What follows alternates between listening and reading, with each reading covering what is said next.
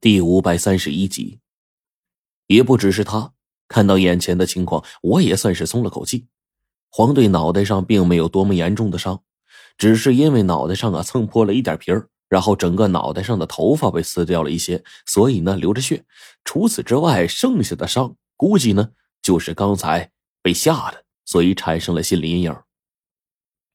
此时啊，我看到面前的情况，不由得就哈哈大笑。医师们的手段还是挺快的，也就十多分钟的时间，黄琼身上的血迹已经完全止住了，并且伤口已经缝合完毕，看起来还有一种艺术气息似的。看着面前的情况呢，都完全安定下来。苗老爷子这时候脑门上还捏了一把汗。虽说这东西就是一瞬间的事但是毕竟关系着黄琼的一条生命。我们刚刚一直在想方设法的保证他的生命，因此呢，神经线紧绷，一直到了这会儿才松。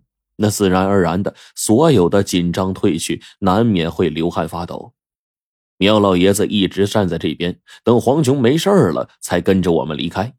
于是，就在当夜，黄琼被送往了医院，而龙王也并没有让我们休息，反倒是继续着之前没有完成的事儿。冰骷髅说。日期差不多了，我们该准备行动了。”龙王说道，“这一次我们的挑战会很严峻吧？”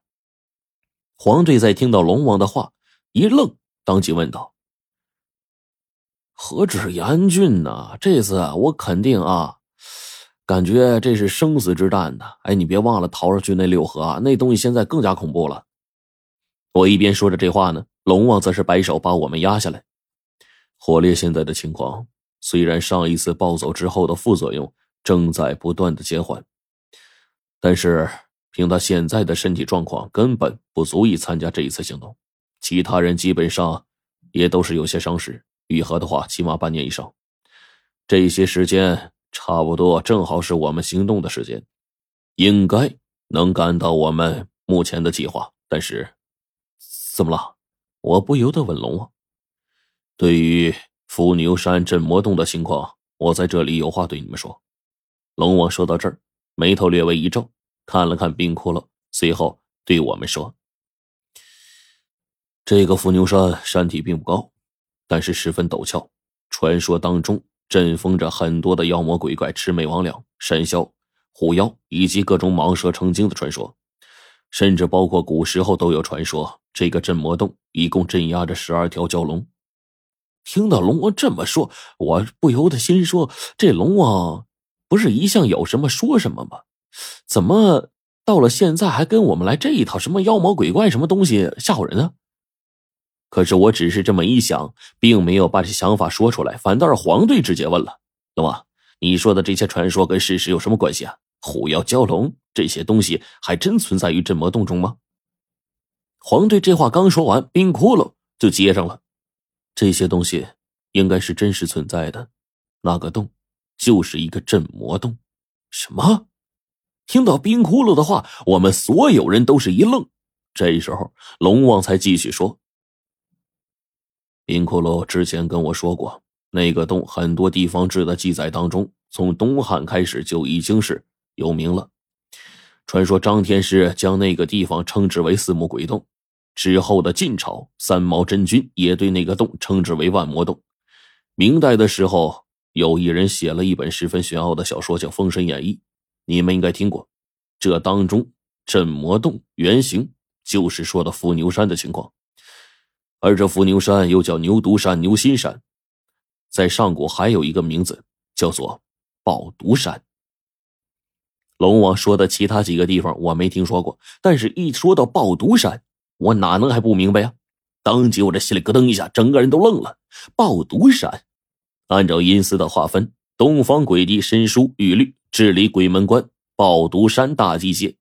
这阴司一共六个大地界，抱犊山正是其中之一。也不知道这当中有没有其他的联系。反倒是我这会儿看向龙王，想等待他的下文。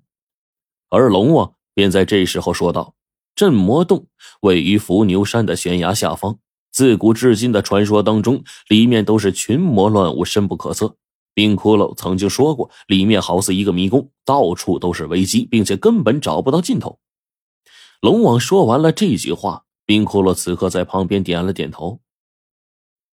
这个镇魔洞，按照我的家族记载来看，似乎很早以前就有，但之后成为地人的祭坛，并且当中镇封着谢人王的后代。这个是我所知道的唯一一个地人十大统领当中其中一个的称号。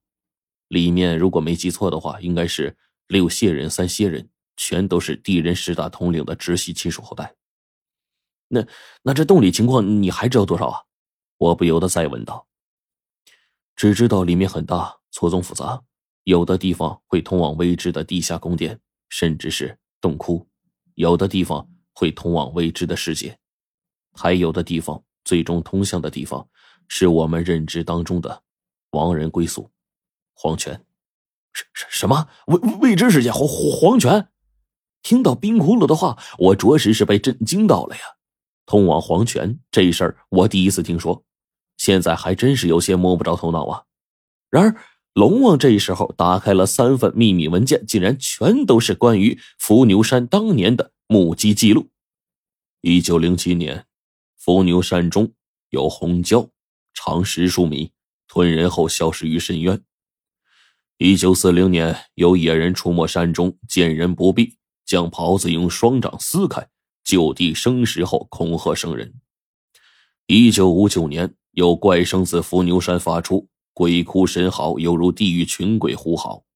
这一次事件在华中地方曾经进行勘查，进入三人全部失踪。龙王便就着这条记录一直念下去。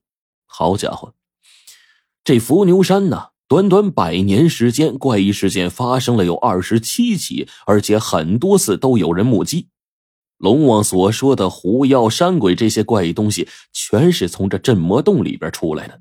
而此刻，我们听说这当中的诡异之处后，不由得看向了冰窟窿，等待冰窟窿的解释。